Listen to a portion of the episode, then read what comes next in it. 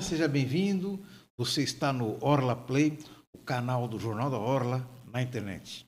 Eu sou Marco Santana e você acompanha a partir de agora, aqui direto da redação do Jornal da Orla, mais um programa Entrevista Coletiva. Entrevista Coletiva é um programa do Orla Play que tem o objetivo de reunir pessoas de perfis distintos, mas para debater um assunto em comum, para você que está aí nos acompanhando agora, reforçar as suas convicções ou mesmo mudar de ideia. A ideia aqui é estimular a reflexão.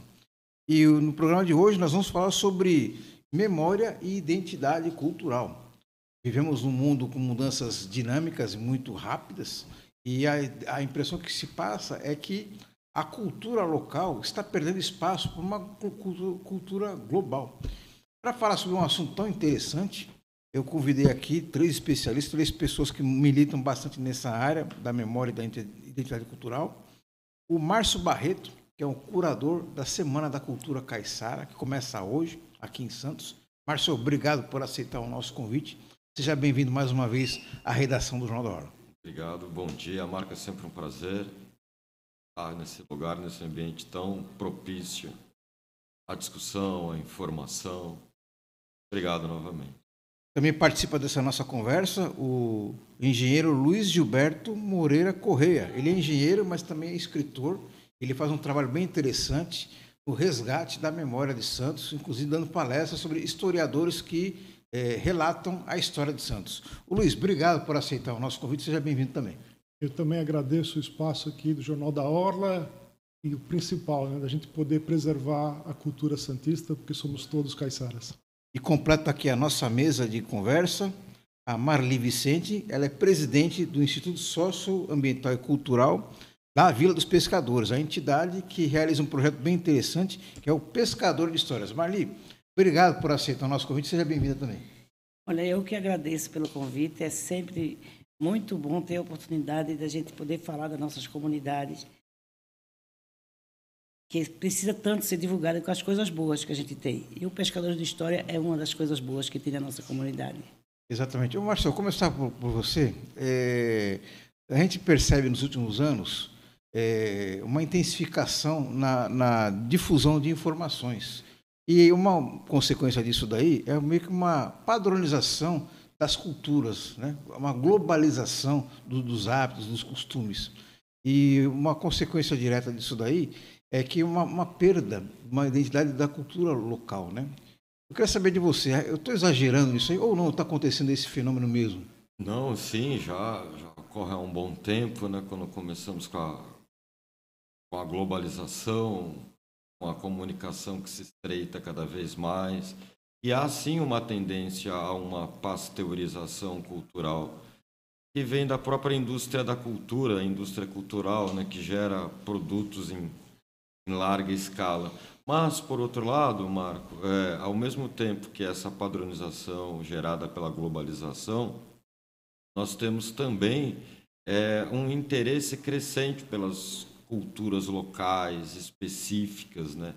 E principalmente o que de global essas culturas localizadas contêm nas suas manifestações, nas suas ideias, encontros e é sempre uma, uma luta para que elas, seja, elas sejam asseguradas. Né? A própria cultura caiçara que há tanto tempo existe, né? ela na verdade funda o próprio Brasil, né? já na, no século XVI, com as primeiras miscigenações, as violentas miscigenações que marcam a nossa história. Né?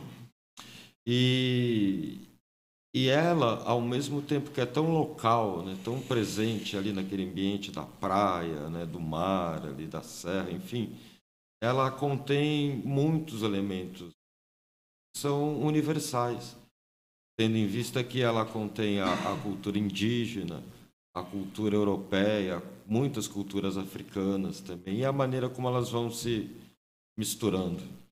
Ô Marli, eh, você acha que essa, essa essa facilidade da, da, divulgação de informações, agora principalmente com a internet, é, ela, de certo modo, ela também tem algum efeito positivo nas comunidades locais? O que, que você acha? Olha, eu acho assim, é primordial essa, essa, essa comunicação, porque o, o que acontece numa comunidade necessariamente não acontece na outra. Então tem essa, como o Márcio colocou muito bem, essa miscigenação e essas diferenças.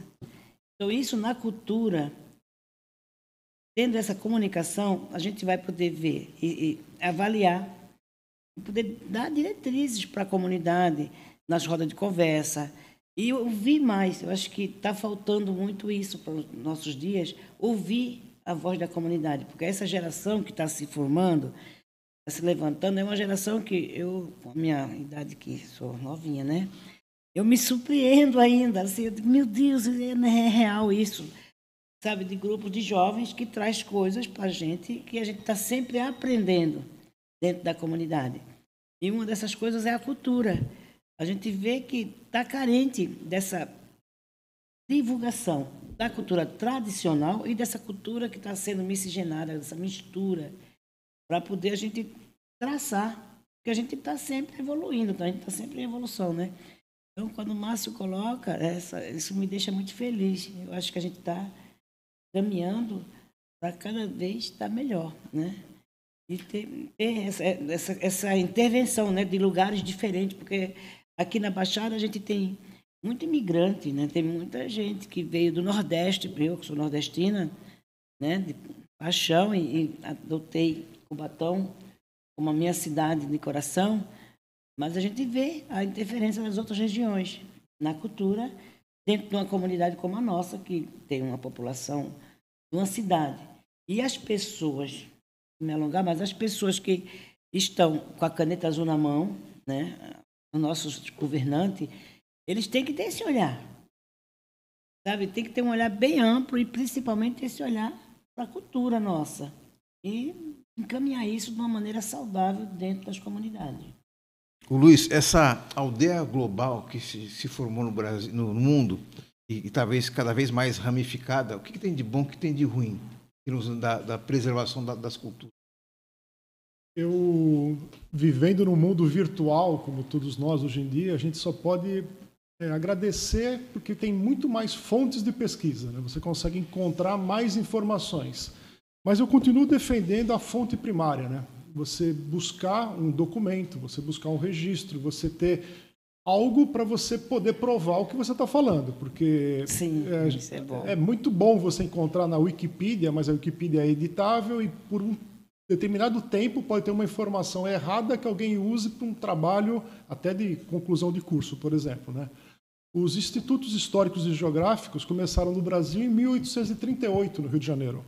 E o que acontece? De lá para cá, é, eles têm sido preservados com muita dificuldade, até por realmente falta de recurso, mas são locais de fontes de pesquisa. Então, nós temos que continuar atrás da fonte primária. O, o Márcio, e pra nesse trabalho de, de, de preservar, de, de, valorizar a cultura local, logicamente se utiliza a tecnologia. Né? Que outras ferramentas eh, você acha que é possível utilizar para preservar a memória de uma comunidade local? O, eu acho que o principal instrumento para a preservação de uma memória é vivenciar. Tem que ter a vivência daquilo que você propaga.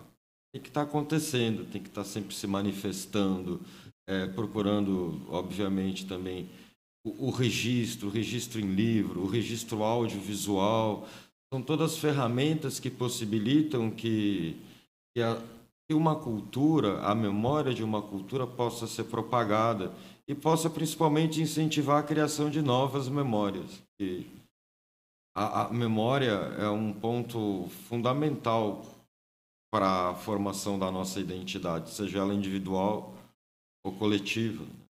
Certo. O Eduardo, e, Luiz, e como é que envolve as crianças? A gente estava falando no programa do, da a importância de fazer um trabalho com as crianças. Né? Qual que você acha que é a melhor maneira de tratar a preservação da memória da cultura com as crianças?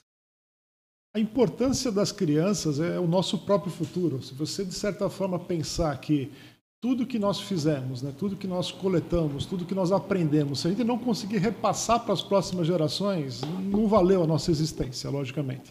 Então, o que nós temos que pensar em fazer é o seguinte: através de, sempre da educação, da cultura, é, da preservação dos valores, a gente consegue, por exemplo, é, plantando essa semente, né, você ter assegurado o futuro das nossas tradições, toda a parte cultural, porque a grande tendência do mundo hoje é unificar tudo como uma coisa só, que realmente não é bom, e através da educação é a chave para tudo. O Marli, justamente as crianças é um dos focos do, do projeto Pescador de Histórias. Né? Eu queria que você falasse primeiro um pouquinho sobre a, a, a história da entidade e, e contasse para a gente como é que é a dinâmica desse, desse projeto do Pescador de Histórias lá na Vila dos Pescadores. Olha, eu posso dizer para você que sem medo de errar, que é maravilhoso. Entendeu? As crianças, elas me surpreendem todo, todos os momentos, todos os dias com as histórias que elas trazem e como elas recebem a informação que a gente passa e como desenvolve isso. O ISAC, que é o nosso Instituto Socioambiental e Cultural da Vila dos Pescadores, ele nasceu em 2015. De fato e de direito, né, com toda a documentação, com todos os registros, como o Luiz colocou muito bem. É Luiz mesmo, né, Luiz? Para não errar. Como o Luiz colocou muito bem, que a gente precisa de ter, né?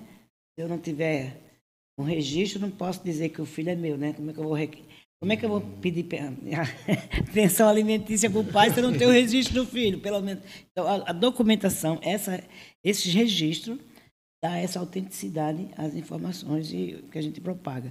Então, o Instituto ele nasceu em 2015, mas ele já existia. A gente já existe dentro da comunidade há mais de 40 anos.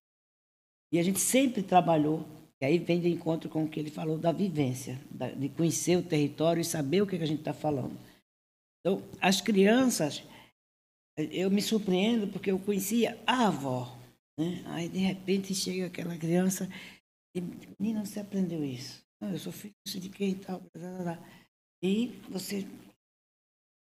O Isaac, ele veio com essa pegada. Então, os pescadores de história, como o próprio nome diz, é histórias da comunidade. Foi, esse projeto foi, é uma parceria, né? Tem o incentivo da Petrobras e está dando condições da gente, da gente contar e mostrar para a sociedade que na Vila dos Pescadores tem coisas maravilhosas, tem pérolas, sabe? É, está no entorno de, do, do mangue, mas a divulgação, a informação que sai para a comunidade, para a sociedade, só sai com as coisas negativas. Então, a gente escuta, por exemplo, coisas muito ruins para a gente ouvir. a Vila dos Pescadores é assim, sabe? Só coisas negativas. Então, o Pescador de História ele surgiu, ele nasceu com esse objetivo de mostrar as coisas boas. E uma das coisas boas que a gente tem são as vivências, sabe? Essas oficinas de teatro e cinema que a gente faz com as crianças. É surpreendente. Eles agora vão apresentar dia 3 um documentário feito por criança de 10 a 12 anos, e foi emocionante. Eu não tinha visto os ensaios, não sabia nada.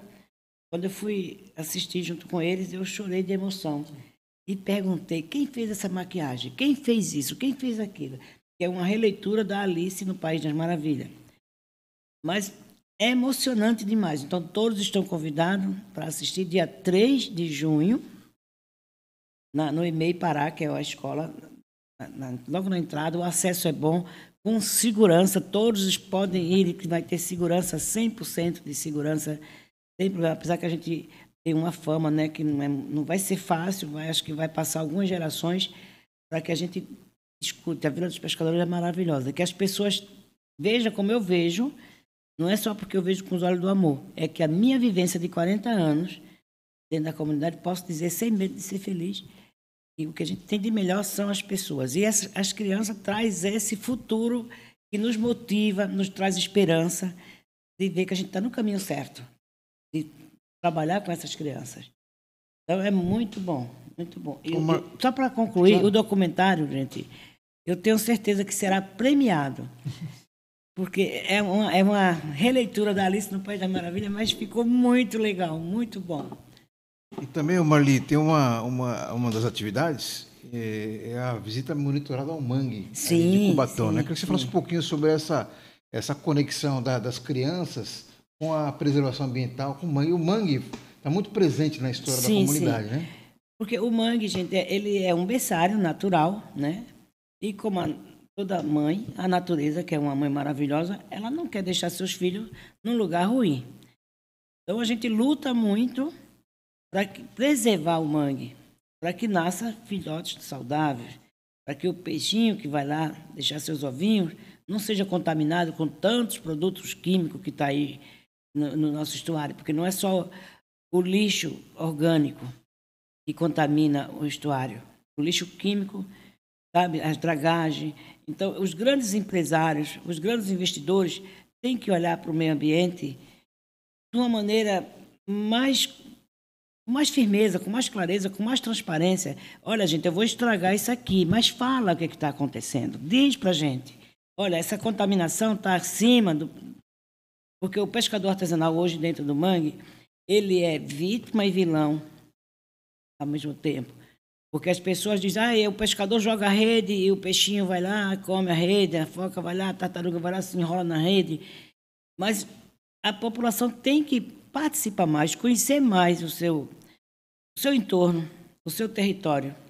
E entender até a história que acontece, para poder tirar suas conclusões. Então, os investidores, voltando a falar dos investidores, eles têm que ver que ali tem uma população, tem uma geração. E o mangue é muitas vidas numa vida. Sistema. E as crianças estão aprendendo isso. Então, quando ele- eles estão conhecendo a fauna e a flora, estão conhecendo o seu território e essa beleza. E o mangue, para quem não sabe, o mangue também é afrodisíaco. Você vai para o mangue, quando você dá uma volta, você volta cheio de amor para dar, porque você volta feliz, parece que você se desestressa, tira toda a tua energia negativa, se renova.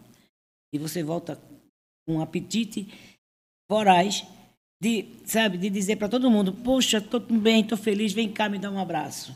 Sabe? E fora a fome também que dá.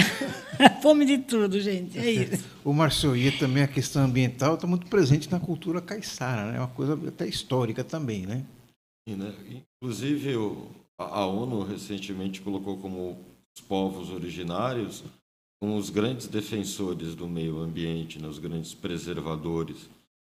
É, eu acho que quando nós conseguirmos unir todo o avanço tecnológico a um, a um modo, a um ideal de vida mais comunitário, mais original, mais compartilhado, a gente vai conseguir resolver grande parte assim dos problemas né, causados ao meio ambiente, né, como a Marli mesmo comentou, né?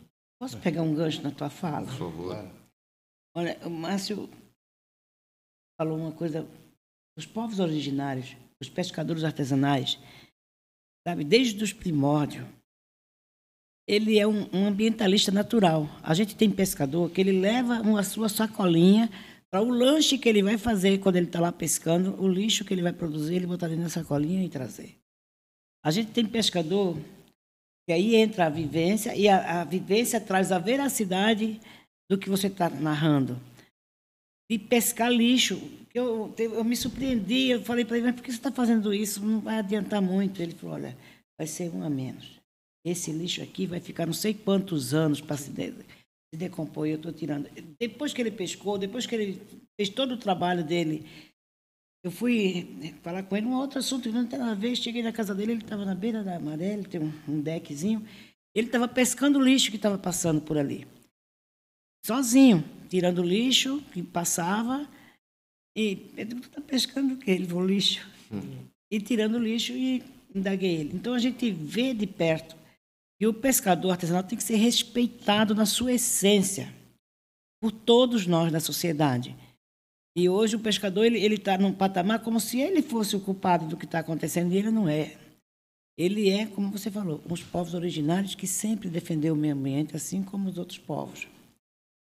Luiz, preservação ambiental também é uma, uma maneira de preservar a memória, a cultura, a história de um lugar também, né? É, eu, eu penso até uma coisa interessante. A geografia de Santos é uma coisa maravilhosa, porque a gente, quando fala de, de meio ambiente, você percebe que até o próprio porto que nós temos aqui, que é o maior da América Latina, é um porto protegido até pela própria natureza. Então, tipo assim, você tem o, o estuário aí, tem o Lagamar, você tem o canal aqui do Porto de Santos.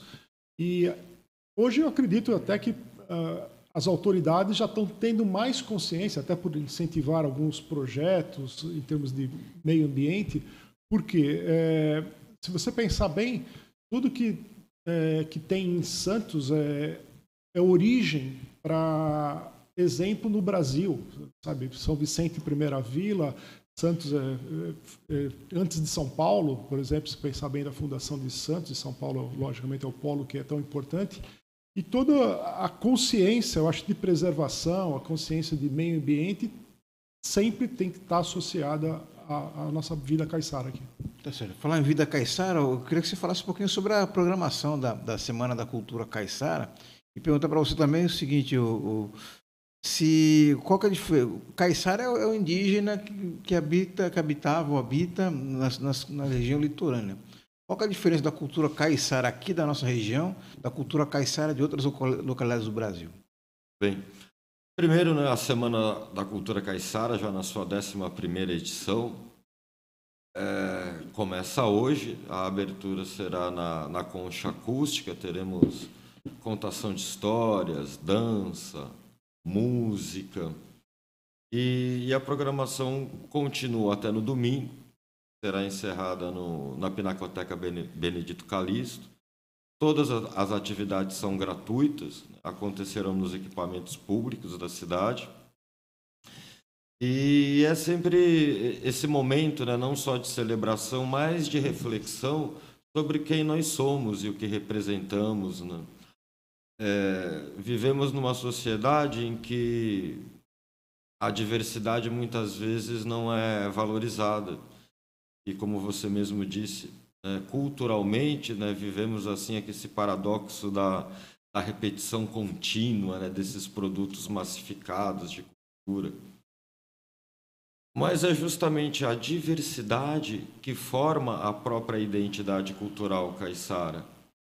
É, se, se nós analisarmos né, como essa ficção né, urdida pela história, né, que nós chamamos de Brasil, é, o, o, primeiro brasileiro necessariamente é caiçara, porque ele vem da, dessas culturas, né, desse impacto entre a cultura indígena, autóctone, e da, da, das culturas estrangeiras, europeias e depois africanas. Né? E é justamente essa diversidade que vai representar nós como brasileiros. E muito dos símbolos caiçaras, né, do ser caiçara, da vida caiçara, estão presentes desde o sul ao norte e nordeste do brasileiro. O quanto da cultura caiçara hoje, por exemplo, na nossa região, é uma amálgama da cultura nordestina, da cultura japonesa e de tantas outras culturas que vão formando quem nós somos. Agora, o mais importante é, é entender que o caiçara ele não é, ele está. Ele está em constante mudança, em constante adaptação, assim como a própria história.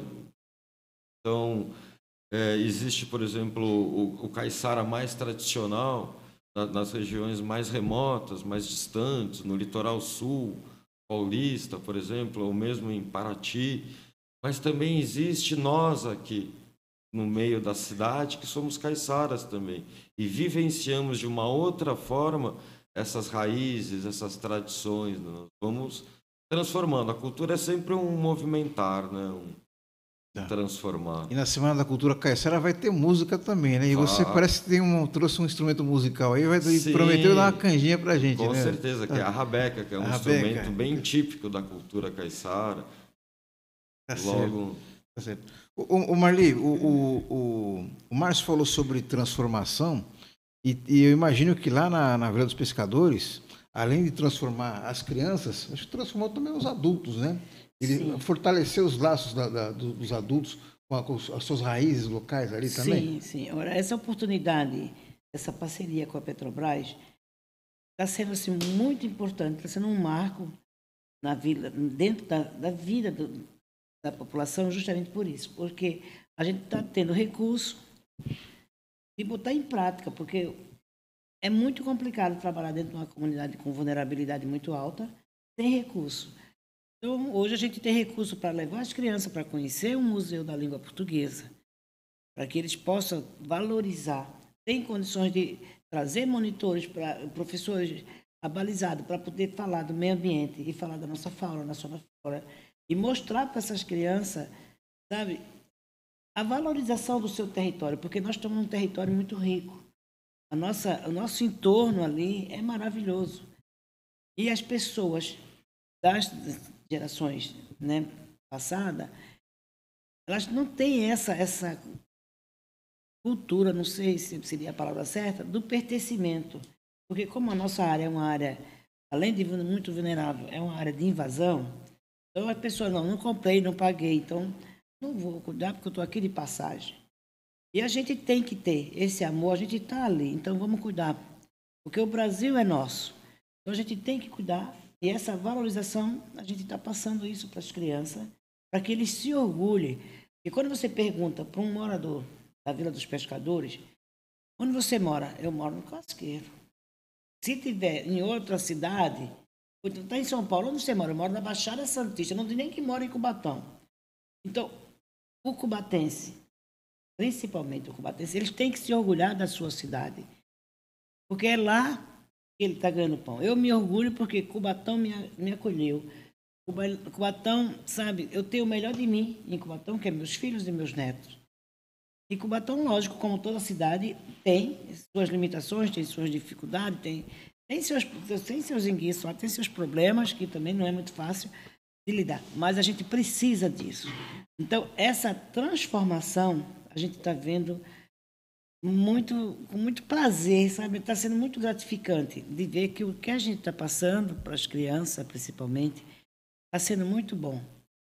A gente vê as crianças dizer, não, eu quero. Ver as crianças têm na, nas redes sociais algumas declarações muito espontâneas dela, que não foi ensaiada, que elas são muito criativas, são eu sou suspeita a falar, né, porque eu amo minha, meu lugar. Mas assim, você vê eles gravarem de primeira, não, sabe, não ensaiou, não teve que, olha, faz assim, não, não faz caras de boca, não. Eles vão e dão conta do recado. E falam com coração, assim como eu, e falando de coração. O Luizinho é entusiasta pela história, principalmente a história aqui de Santos. E recentemente você fez uma palestra sobre o, a vida e a obra do historiador Francisco Martins dos Santos. Né? Foi uma referência aqui. Né? Queria que, primeiro que você falasse para a gente de onde surgiu o seu interesse pela história de Santos, por esse assunto, é, e também pelo Francisco de modo especial. Eu acredito muito em conexões. E é tão interessante porque meu nome, Luiz Gilberto, veio do meu, uma homenagem que meu pai fez ao meu tio-avô, que é o compositor santista Gilberto Mendes a mãe do Gilberto Mendes, é minha bisavó e foi minha madrinha de batismo. Meu pai nasceu em Santos, meus avós se casaram em Santos, meu bisavô faleceu em Santos. E eu sempre me senti muito assim responsável pelo legado, né, de realmente preservar a cultura da cidade. É, eu, por uma outra conexão, é, fui voluntário do Instituto Histórico e Geográfico de Santos, acabei me to tornando titular, fui diretor do Instituto Histórico e Geográfico de Santos e acabei escrevendo esse livro aqui, né? Eu escrevi o livro, enfim, 83 anos de registros, Instituto Histórico e Geográfico de Santos. Aí eu passei a ser é, titular de cadeira também no Instituto Histórico e Geográfico de São Vicente e no, no sábado retrasado, dia 20 de maio, aniversário do meu pai, seria aniversário do meu pai, eu fiz uma palestra sobre Francisco Martins dos Santos, o historiador que fundou o Instituto Histórico de Santos e de São Vicente. Ele estaria, o nascimento dele faz 120 anos. Ele é o principal historiador aí do, do século passado, né, em termos de história da cultura aqui da, da Baixada Santista, e foi uma pessoa muito polêmica que publicou 13 livros e deixou 15 livros escritos. Eu, ele, é meu, ele é meu patrono de cadeira, tanto no Instituto Histórico e Geográfico de Santos, como em São Vicente. E é um resgate que eu faço e que me gratifica muito. Legal, né? É. Muita história. É, muita tem, história. Tem muita, história. muita conexão. Muito bom. Tá certo.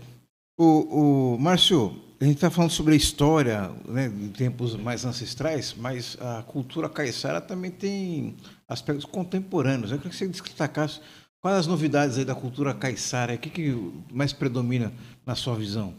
O, o que nós procuramos fazer desde, desde o começo da Semana da Cultura Caiçara é, é justamente essa, esse diálogo entre o que é ancestral e o que é contemporâneo. De que maneira é, a gente pode unir a tradição ao experimentalismo. É, e isso possibilita que, que a gente entenda a nossa identidade, a nossa cultura caiçara de um modo mais abrangente. Né? Não apenas se não apenas estática né? no, no, tempo, né? como aquela ideia que a gente tem do, do caiçara apenas como pescador, com o chapéu de palha, e é também também, mas é muito mais também. De que maneira a gente consegue unir o artesanato à tecnologia, né? não, não como forças contrárias, mas que forças que possam, né? assim como o que é ancestral e o que é contemporâneo, o passado e o presente, de que maneira isso vai servindo como um caminho, né? uma diretriz assim para o futuro que a gente almeja para a nossa cultura, né? através das crianças, através de, de, de, estar nas comunidades também, né? de, de levar a, a arte, a cultura para. E principalmente essa reflexão, né? refletir quem somos. Ô Marlene, vocês estão fazendo um trabalho importante de, de resgate, valorização, valorização da cultura na Vila dos Pescadores, né? E, e, também tem outras comunidades que também podem fazer esse trabalho. Né? Eu queria que você falasse para a gente aqui, por onde se começa a, a, desenvolver um trabalho desses de resgate da cultura local? Acho que primeiro de tudo tem que ter muito amor. Se você não tiver amor, e você vê, a gente escutou aqui o, o nosso querido Luiz, eu, ele falando e eu estava indo lá, viajando também no tempo com, do, da minha família, né? da história que a gente escuta, dos pais, dos avós e tal. Então tem que ter amor ao que você faz. Se você não tiver amor, você nem comece, porque não vai dar certo. Porque os desafios que vai surgindo, você com o amor, você vai fazendo com que eles se tornem oportunidade. E uma dessas coisas dentro da comunidade foi o amor que me moveu de estar ali dentro da comunidade. Então eu fui muito bem acolhida pelas pessoas. Tem pessoas que são ficaria horas aqui falando das pessoas. Como é bom sabe? Você tá junto de gente boa. Só que, assim, as pessoas, você tem que ter o um amor para você olhar com os olhos do amor. Então você chega lá, olha uma pessoa que está maltratada, desdentada, não sei o que, meu Deus do céu. Mas o teu amor faz com que aquela pessoa, o feio fica bonito, né? Para os olhos dos outros. Então, isso e ouvir. Ter o amor e, sabe, ser um bom ouvinte. Porque a gente, a, a, a vida para as pessoas que vivem numa comunidade com um índice de vulnerabilidade muito alta, é tanto do não que a criança recebe desde a barriga da mãe. Ele nascer, não, ele não vai fazer isso, ele não vai, ele não vai, ele não vai, ele não vai, e nasce, não, não, não, você não pode. Aí, com o tempo, você pode, você diz, é, eu queria fazer isso, mas eu não posso, eu não tenho dinheiro, porque aí tem recurso, não tenho isso, não tenho aquilo. Então, você ter essa, eh, sabe, acreditar em você, você tem que ser muito um bom ouvinte, entendeu? E ter esse olhar, sabe? No, no amor mesmo que as, na, sabe fazer com que envolver as pessoas as outras pessoas envolver, também envolver no projeto, e fazer né? que as pessoas podem fazer.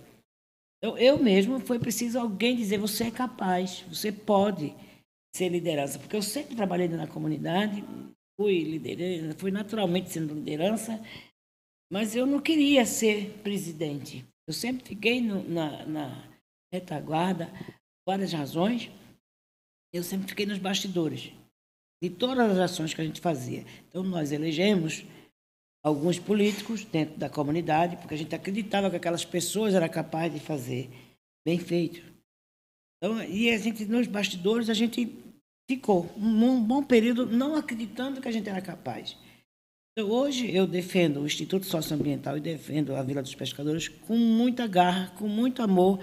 Brigo com qualquer um, pode ser o maior e o menor, sem medo de ser feliz, porque eu acredito em mim e sei que eu sou capaz de fazer. Então, o Instituto ele, e o Pescador de História, ele não é só a menina dos nossos olhos dentro da comunidade, ele é o diferencial da comunidade. Então, a comunidade vai ser antes do pescador de história e depois dos pescadores de história, porque nós estamos dando o melhor. A gente tem uma equipe maravilhosa que eu tenho que agradecer aqui. E Deus bota pessoas boas no caminho da gente quando a gente está fazendo bem, então a gente atrai o bem. Então, a nossa equipe, a gente tem uma equipe de pessoas, não são voluntários, porque todo mundo está sendo é, né, recebendo pelo seu trabalho, mas não é esses salários todos também mas, assim, as pessoas trabalham com amor, porque a primeira pergunta que eu faço para a pessoa, você gosta de gente? Se você não gosta de gente, então vai trabalhar com papel, vai dar água para as plantas, vai fazer outra coisa, não é aqui. Porque a nossa comunidade, ela tem né, todos os elementos, né, que é muito complexa mesmo, ela tem muita coisa numa cidade, porque é uma população quase de 18 mil habitantes. Mas não é a pior comunidade, como as pessoas acham. É a melhor comunidade que eu conheci. E olha, gente, que eu não nasci em Cubatão, não. E conheço um bocado de lugar por aí. Mas é o lugar que eu escolhi, porque é o melhor lugar. E tenho, como eu já falei, os melhores de mim estão tá lá, que é meus filhos. Marli fez uma citação que me fez lembrar, logicamente, é, sei lá, em, em termos de, da, da, dos poetas de Santos. Então, se for pensar bem, sempre veio uma história de que a gente é, teve, teve, muitos poetas importantes em Santos que defenderam né, muitas. Ô Luiz, eu queria que você falasse um pouquinho mais sobre o, o, a importância do Francisco Martins, porque ele serviu de referência para outros historiadores que vieram depois dele e também fez um trabalho importante em relação à história de São Vicente também, né? O importante do Francisco Martins dos Santos, que ele foi um homem à frente do tempo, logicamente, né? E ele, de certa forma, ele escreveu o único livro é, que tratou de toda a história de Santos em 1937, que é a história de Santos, e ele conseguiu, de certa forma, resgatar diversas polêmicas. É muito interessante você pensar que uma pessoa sozinha, ela, ele contou toda a história de Cubatão, toda a história do Guarujá, a história de São Vicente, ele é, se envolveu muito com a parte de, da, dos políticos que fizeram algumas leis que, de certa forma, não estavam baseadas necessariamente nas fontes que deveriam estar. E ele conseguiu, de certa forma, fundar dois institutos históricos, que não é brincadeira isso uma pessoa. Mas ele realmente, no final da, da vida dele, ele residia em São Vicente, tem a história da Casa do Barão de, de São Vicente, que ele conseguiu também que fosse tombada pelo Condepate, e é uma pessoa que já é reconhecida na cidade, né, com nome de praça, nomes de escolas na Baixada Santista, mas que tem que ser sempre lembrada, principalmente pelo legado que ele nos deixou. E o, o Márcio Barreiro já está com um instrumento musical bem particular aqui, é um, é um dos símbolos da, da, da cultura caiçara. É, você fala é. um pouquinho sobre o. Pois não, a rabeca, essa ah, rabeca. Essa é a rabeca? Exato. Ela é um instrumento árabe, né, de origem, né, hum. já trazida pelos primeiros colonos né, no Brasil, já no século XVI. Essa foi feita em Cananéia pelo mestre Zé Pereira. Ela é feita de cacheta, né, que é uma, uma árvore típica ali do, da área de mangue, né toda feita à mão, eles escavam, né? Só colocam depois esse tampo e vão fazendo as outras partes. É quase que um instrumento único.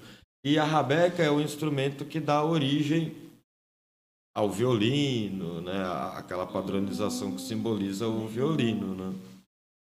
E é muito típico, é um instrumento típico do, do fandango, né? Que é uma música tradicional caiçara que também ocorre em diversos lugares. A rabeca é muito utilizada também na, na cultura nordestina. E é um instrumento bárbaro, assim. E de que maneira a gente também utiliza esse instrumento na música que a gente faz hoje, né? Que mistura desde as referências como Gilberto Mendes, né? O nosso grande compositor, que, que trouxe a música nova, né? A música contemporânea, né? O experimentalismo. De que maneira a gente é, une, por exemplo, um instrumento como a rabeca com instrumentos inventados, com, ou mesmo instrumentos da cultura europeia, ou os tambores africanos, que simbolizam o que nós somos, né? A diversidade. Né? E a música traduz exatamente isso, né? Sim. sim ah, você pode puxar um sonzinho só para a gente claro. ver? Só para a gente ouvir.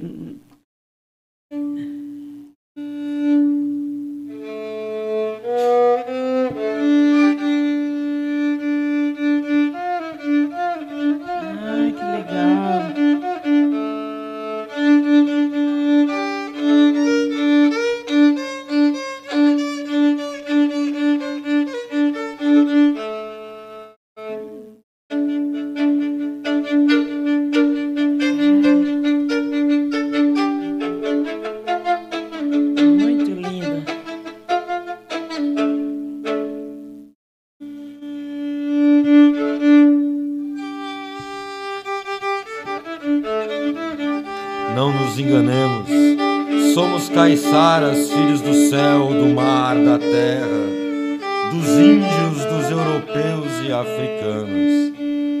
Não nos enganemos. Somos caiçaras. Nossa, muito lindo. Ai, ai, Márcio, tu vai, tu vai mostrar isso para nossas crianças, Vamos lá, Márcio. Vamos conversar, porque já vou juntar a criançada para Vai ser um poder, poder ouvir você voltar cantar. lá, eu estive lá uma vez. É, e, e também gostaria de convidá-la, caso, caso possa, Marli, é, hoje e amanhã, assim que for melhor. Né? Hoje a gente vai estar na, na, na concha acústica a partir das 19 horas. Legal. Gostaria assim muito de poder é, escutar o seu, seu depoimento, contar alguma história da região, seria lindo. E amanhã também no Teatro Rosinha Mastrangelo a gente vai estar fazendo um sarau caiçara. Você é muito bem-vindo, nosso amigo Gilberto também. Olha, amanhã vai ser um dia bem corrido, porque Não é vai ser, eh, vai ser a primeira mostra do, do bloco que a gente, o nosso projeto que eu não falei, a gente são 320 crianças em quatro blocos.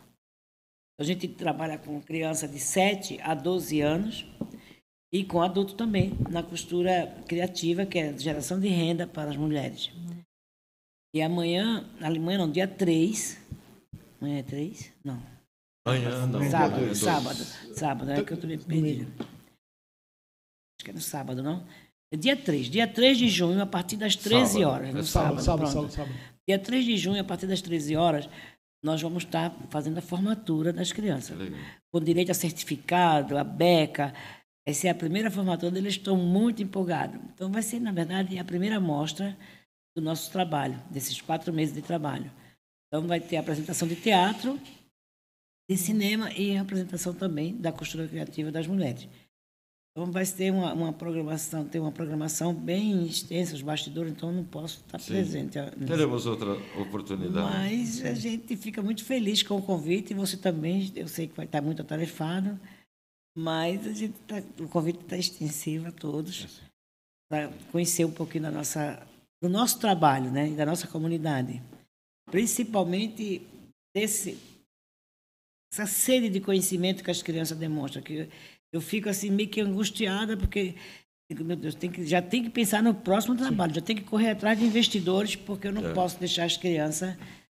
Eles são tão criativos que eles trazem solução para mim. né? Da Marli, faz assim. Agora eu não sou mais tia, né? Agora eu sou avó.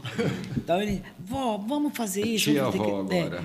Aí já, por conta dele, já criamos o cantinho da vovó. Que é um espaço kids onde a gente leva as crianças para contar história. A gente Tem livros infantis e eles adoram ler. Essa coisa. Não sei por que que tem essa ideia de que as crianças não gostam de ler, né? Talvez é Não, os adultos, né? mas eles, eles leem muito. A gente está com uma, uma geladeira cultural que a gente põe livros e tal, que não tem nada a ver com o projeto Pescador de História, mas é um trabalho paralelo do Isaac. E o Isaac não para, né?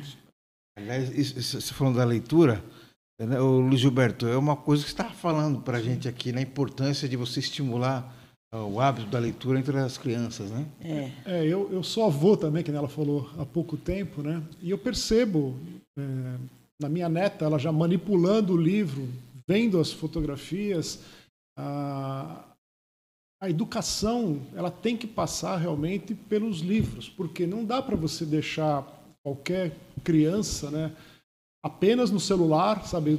De novo, de uma fonte que às vezes não sabe qual que é, da onde veio, quem foi o responsável pela diretriz, pelo, pela programação, até da própria idade da pessoa receber aquela informação, que é o lado da educação sempre, né?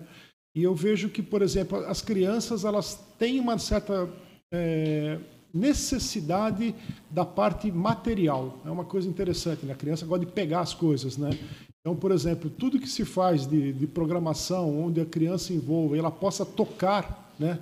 É uma coisa muito proveitosa que vai servir para a vida inteira dela e não só pegar no celular, lógico. Tá certo. Bom, estamos encerrando aqui mais uma entrevista coletiva. Eu quero agradecer muito a participação de vocês. O Márcio Barreto, que é o curador da Semana da Cultura Caiçara, também um artista muito versátil. Márcio, obrigado, até a próxima. Agradeço, gostaria, inclusive, também trouxe alguns dos meus últimos livros para você. Enriquecer um pouco a leitura. Aqui, né? Poética é um do Agora. Fala sobre Gilberto Mendes, aqui, o Festival a Música Poética Nova. do Agora. Corpo Revisitado. O Corpo Revisitado. Poesia. Desmemória e seus outros nomes. Poesia também. também. E Totem. Que é um romance. Romance Bem, literário. Além disso, o, o, o Márcio ele, ele é compositor, ele é cantor, multi-instrumentista, é, é, promove projetos culturais também, é uma, uma, pessoa bem versátil. Márcio, obrigado, até a próxima. Prazer. Sempre, sempre ficarei muito feliz com o convite de estar aqui. E o Luiz Gilberto Moreira Corrêa, que é engenheiro e escritor, palestrante também. O, Luiz Gilberto, antes de encerrar, quais os próximos projetos aí, quais as próximas palestras que você vai promover? Essa pergunta foi boa porque o Paulo, é, presidente do Instituto Histórico e Geográfico de São Vicente, me convidou para escrever o, o livro sobre a história também do Instituto Histórico e Geográfico de São Vicente. Vamos começar, talvez, a, a coletar material em breve. Mas eu sempre estou pensando no Francisco Martins dos Santos. É uma coisa que eu tenho estudado, tenho pesquisado. E todo esse resgate que a gente pode fazer é muito importante para as próximas gerações. Eu queria agradecer especialmente você, Marco, pelo convite e pelo Jornal da Ola, pela, por preservar a cultura caiçara, a cultura santista. Tá certo. E a Marli Vicente, a presidente do Instituto Socioambiental e Cultural da Vila dos Pescadores. Marli, parabéns pelo trabalho. Desejo boa sorte e até uma próxima oportunidade aqui também.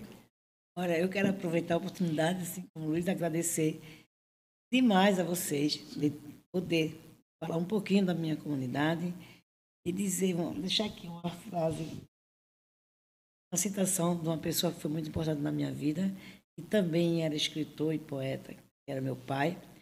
Ele dizia o seguinte, que o livro tem certo dom e representa um degrau.